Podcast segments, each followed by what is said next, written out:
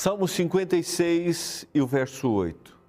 Contaste os meus passos quando sofri perseguições.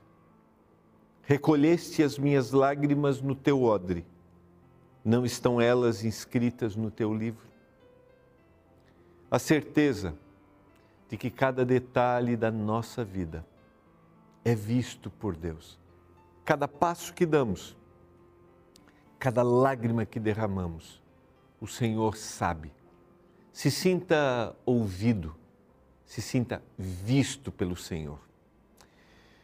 Nós vamos hoje estudar o Salmo 56, que tem um contexto muito interessante, que está lá em 1 Samuel, capítulo 21, verso 10, do 22 ao 11. Davi vai procurar ajuda na terra do inimigo. E Deus o livra, Deus o protege, Deus cuida dele. Teremos aqui uma, um lindo abrir do coração, com a certeza de que Deus está cuidando de cada um de nós. Está no ar mais um programa Reavivados por Sua Palavra, aqui pela TV Novo Tempo, canal da Esperança. É um privilégio ter a sua companhia. É muito bom estudarmos juntos a palavra de Deus, meditarmos em um capítulo da Bíblia por dia, que é a proposta do Revivados por Sua Palavra. Aqui na Novo Tempo, nós desejamos sempre divulgar a palavra de Deus, apresentar a palavra e ensinar a palavra. Por isso, nós temos aqui a nossa escola bíblica. É a escola que ensina a Bíblia. São mais de 2 milhões de alunos da escola bíblica. Eu quero te convidar a ser um aluno. Você já é um aluno da escola bíblica? Ainda não? Então, seja um aluno, peça seu guia de estudos. Eu quero te oferecer aqui o nosso guia Profecias de Daniel. Estamos estudando esse livro profético, neste guia aqui, do Antigo Testamento. E você vai perceber que há uma ligação direta do livro de Daniel com o livro do Apocalipse. E você vai entender aquilo que vai acontecer nos últimos momentos da história da humanidade. Você tem no livro de Daniel uma análise histórica do que aconteceu, os grandes impérios que dominaram o mundo e dentro de uma visão, de um sonho que teve o rei Nabucodonosor, e o último momento da história, quando o Senhor vai instituir o seu reino, que vai existir para sempre. E aí a terra será transformada e não haverá mais dor e sofrimento neste mundo. Peça seu guia de estudos, mande uma mensagem por nosso WhatsApp, acesse o nosso site ou ligue em horário comercial 0 operadora 12 21 27 31 21. Conheça mais da palavra de Deus. Também quero te motivar a compartilhar a palavra com seus amigos, compartilhar o nosso link aqui do Revivados, nosso, do nosso canal no YouTube, Spotify e Deezer. Que tal levar esta mensagem a todas as pessoas? Coloca aí no grupo no WhatsApp, manda lá o Reavivados para os seus amigos. Estamos lendo o livro de Salmos mensagens lindas, especiais. Manda, eu tenho certeza que ele vai amar e a mensagem vai transformar o coração e vai dar esperanças. Eu, olha, eu vou para o intervalo, é rapidinho. Na volta, nós vamos estudar juntos o Salmo 56, essa mensagem tão maravilhosa, onde temos a certeza de que Deus está olhando para a nossa vida que Deus está interessado no nosso bem-estar. Eu já volto, é rapidinho.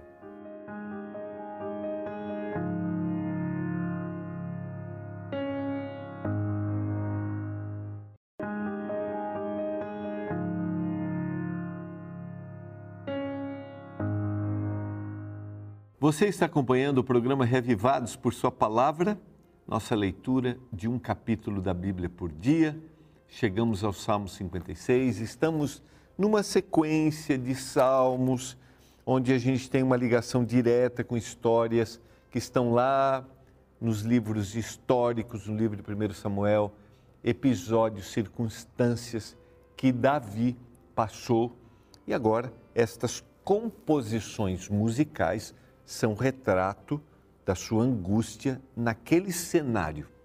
Eu não sei se você consegue se eu estou conseguindo te passar essa ideia, você que acompanha o Revivados, se você não acompanha, é, é legal você comparar a história que eu cito, o contexto histórico e o salmo, porque a história faz uma descrição do momento, daquele acontecimento. E o salmo é um expressar do sentimento do indivíduo naquele cenário. Fica claro isso para você? Por exemplo, no Salmo 56, que a gente vai ver agora, o cenário é o que está em 1 Samuel capítulo 21, versos 10 até o 22, verso 11. 1 Samuel, vamos abrir aqui, 21, verso 10. O que, que acontece aqui? É, Davi está passando por um, um, período de perseguição. Lembra, ele perde é, o, né, o, o, vínculo com o seu melhor amigo, que é Jonatas, o filho de, de Saul, que é o rei. Ele tem crises lá porque ele casa com Mical, a filha de Saul.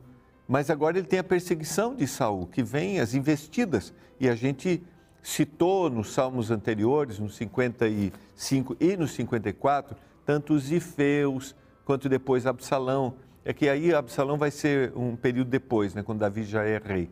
Mas lá dos Ifeus, né, a, a perseguição de Saul tentando eliminar Davi. E lembra que Davi estava ligado direto à corte, né? Davi estava junto de, de Saul. E aí dentro desse cenário agora, no, no 21, Davi, nessa perseguição, ele vai procurar ajuda na terra dos seus próprios inimigos. Se a gente lê o 21, verso 10, por exemplo, aqui, ó. Levantou-se Davi naquele dia e fugiu de diante de Saul.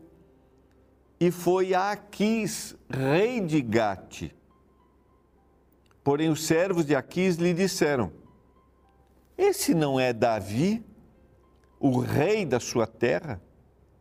Não é esse que se cantava nas danças, dizendo: Saul feriu seus milhares, porém Davi os seus dez milhares? Davi guardou essas palavras consigo, considerando-as consigo mesmo, e teve medo de Aquis, rei de Gate. A pergunta é: quem era de Gate? Golias era de Gate. Filisteu? Lembra da história, se você recordar aí, não sei se você lê a Bíblia normalmente, Davi enfrenta Golias, destrói, mata Golias e liberta o povo de Deus da opressão dos filisteus.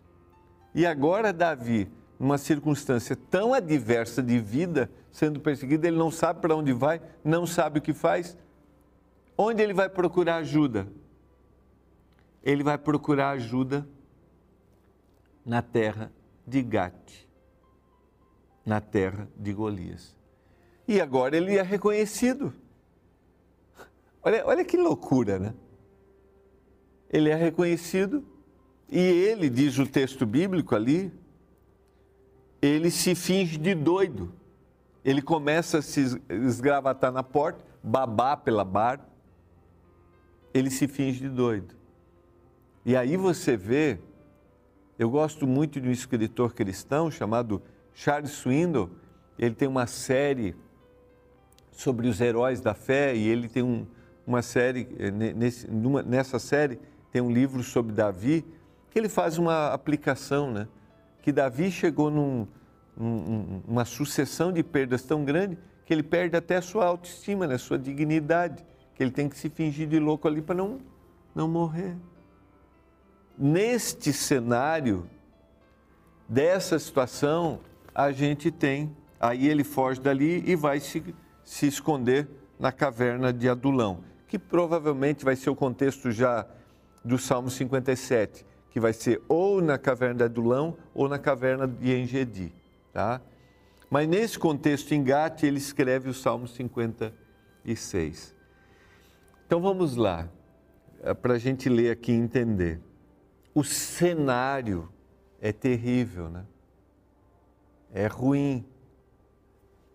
E no cenário ruim, ao extravasar, ao, sabe, eu vou colocar para fora o que está me, me angustiando. E eu quero ler com você. E eu, eu te pergunto, quando você passa por um momento difícil, há um extravasar aí? Há um extravasar? Vamos ler juntos. Tem misericórdia de mim, ó Deus. A expressão misericórdia aqui é minha única esperança.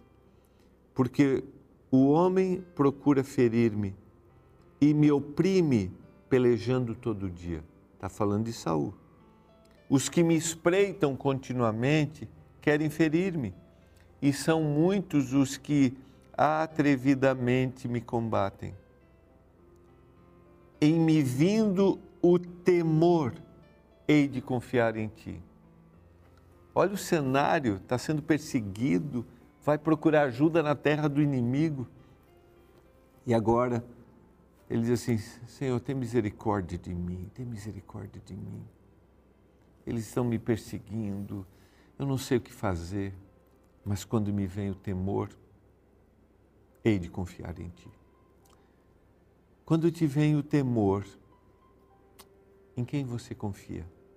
E no verso 4 ele vai dizer: Em Deus cuja palavra eu exalto.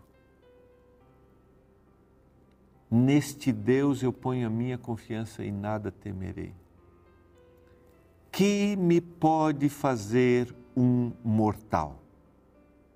E lá no verso 11, ele vai repetir, né, quase com o mesmo significado dessa expressão, que me pode fazer o homem?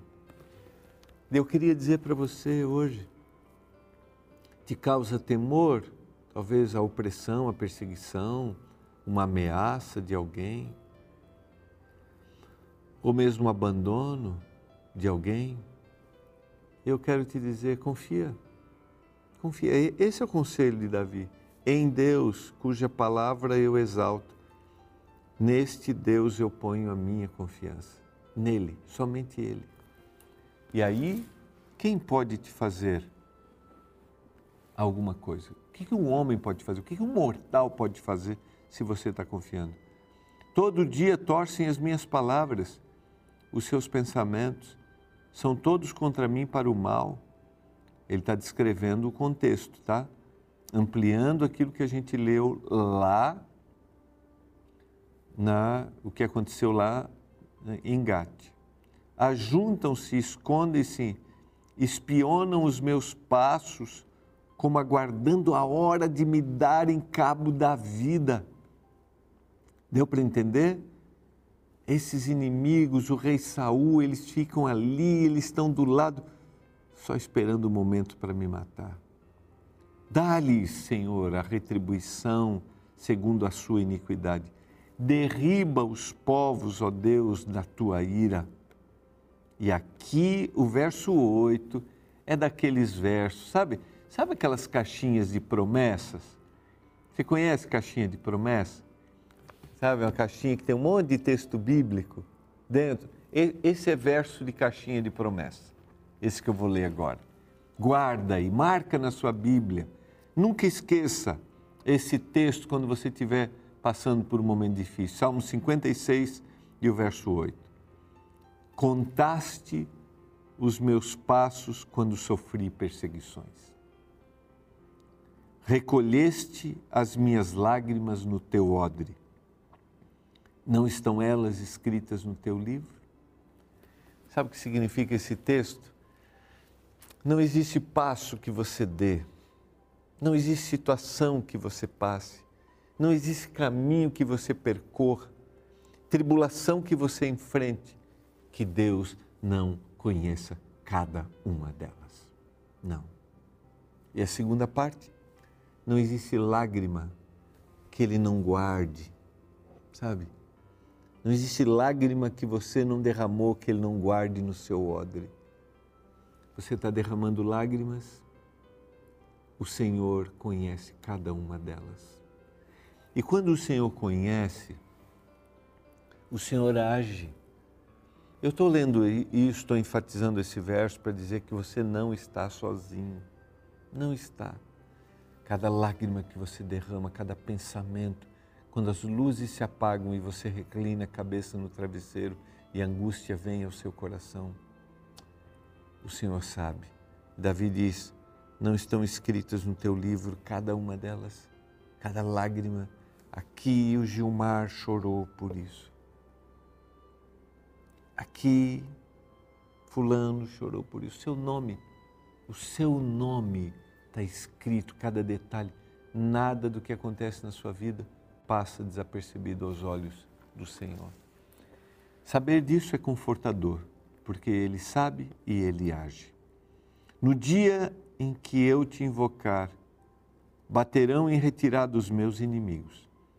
Bem sei isto que Deus é por mim. Se Deus é por nós, como diz Paulo, quem será contra nós? Quem será? Se Deus é por nós. Deus é por você, não esqueça disso. E quando você clamar, baterão em retirada os inimigos, eles vão todos embora. Clame ao Senhor. Por isso, faça como Davi: tem misericórdia, ó Deus. Tem misericórdia de mim. O Senhor é a minha única esperança. Em Ti eu deposito totalmente minha confiança. Verso 10: Em Deus cuja palavra eu louvo, no Senhor cuja palavra eu louvo. A palavra, a certeza de que aquilo que Deus falou vai se cumprir, que a promessa que Deus faz se cumpre. Esse Deus. Ele disse isso lá no verso 4. Em Deus cuja palavra eu exalto, em Deus cuja palavra eu louvo, no Senhor cuja palavra eu louvo. A palavra que se cumpre. Verso 11: Nesse Deus eu ponho a minha confiança e nada temerei. Pela terceira vez no Salmo, ele vai dizer: Eu vou confiar no Senhor. É somente no Senhor que eu posso confiar. Verso 12: Os votos que, que fiz, eu os manterei, ó Deus.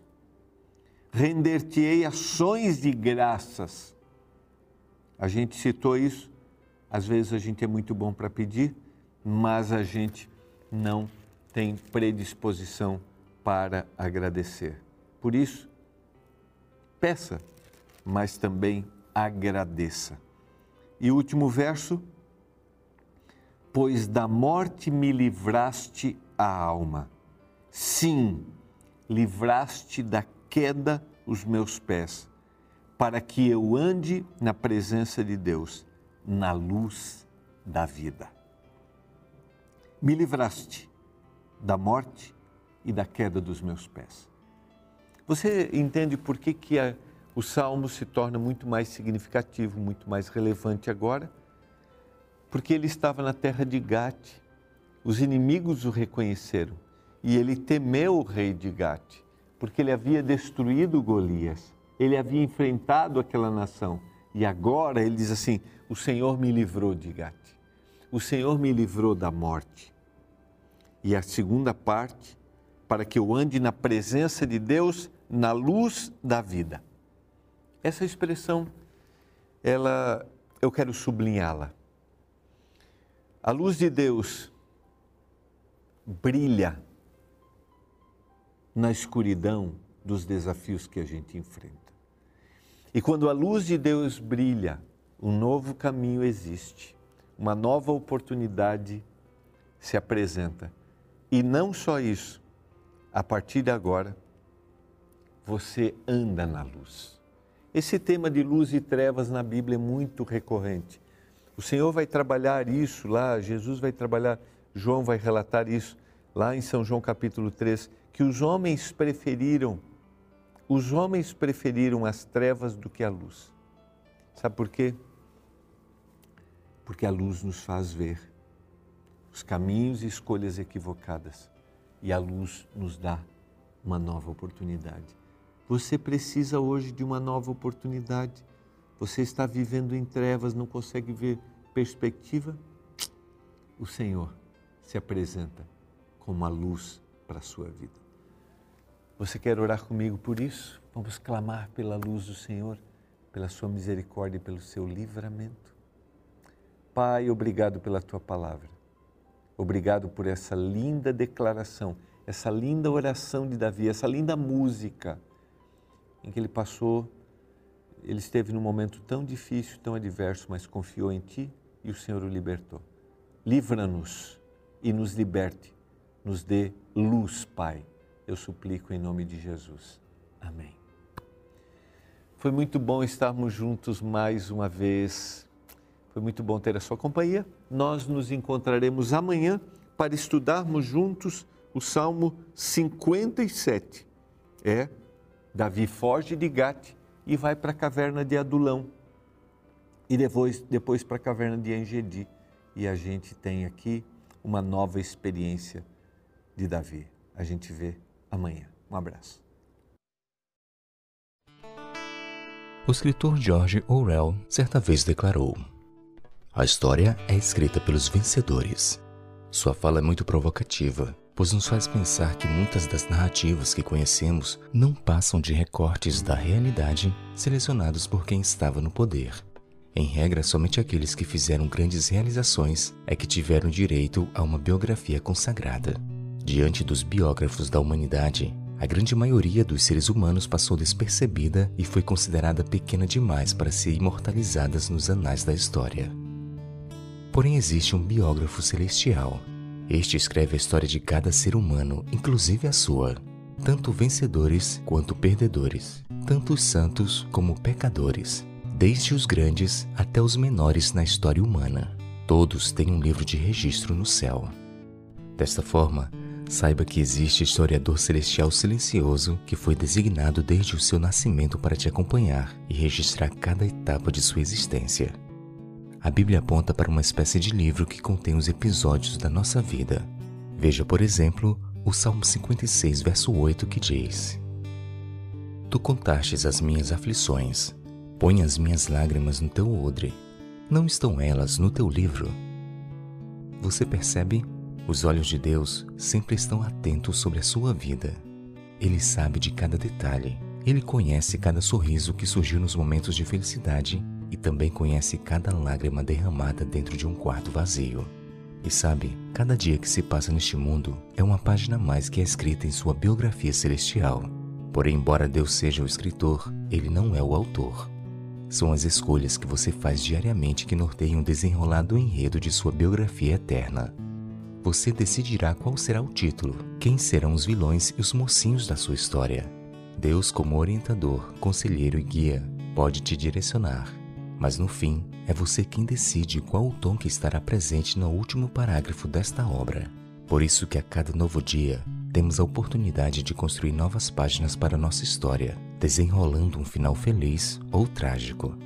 Cabe aqui relembrar então um interessante conselho escrito por Mário Quitana que diz: Não faça da sua vida um rascunho, poderá não ter tempo de passá-la a limpo.